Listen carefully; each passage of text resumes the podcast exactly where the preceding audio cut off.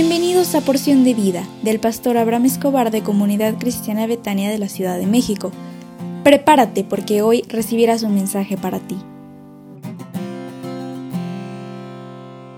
Ding don dan, buenos, buenos días. Hoy es un gran día porque Dios está contigo y te concederá las peticiones de tu corazón. Yo lo sé. Ayer revisamos cuál es la diferencia entre estar a solas y sentir soledad. Hoy quiero revisar contigo cuatro aspectos de soledad que puede haber en alguna persona. La primera de ellas es que algunos viven solos.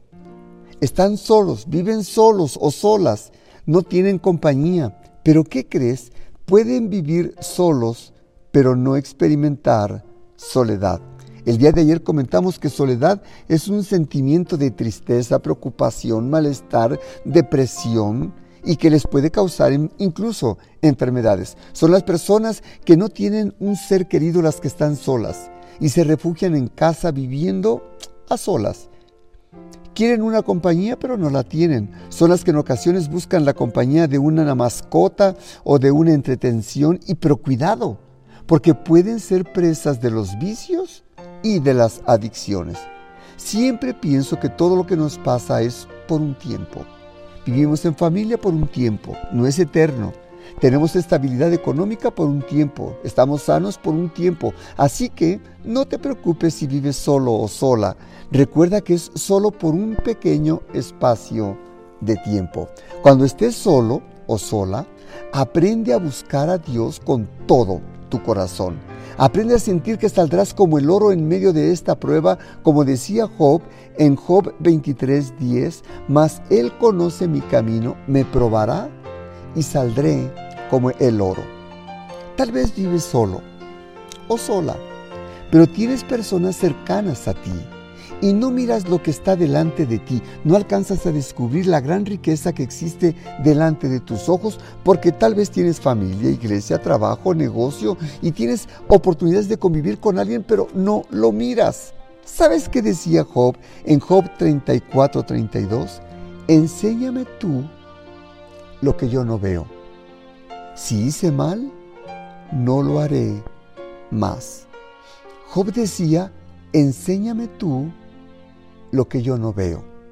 Cuando estás a solas, yo te pido, platica con Dios. No te quedes callada o callado, porque si lo haces el diablo puede susurrarte al oído y decirte que no eres valioso o valiosa, que no tienes gracia, que no vales la pena, que no hay nada, ningún valor dentro de ti. No, no le creas al diablo que quiere matar, robar, destruir el potencial tan grande que existe dentro de ti. Cuando estés solo o sola, pregúntale a Dios qué necesitas hacer para cambiar la historia de tu vida. Y dile, Dios, enséñame tú lo que yo no veo.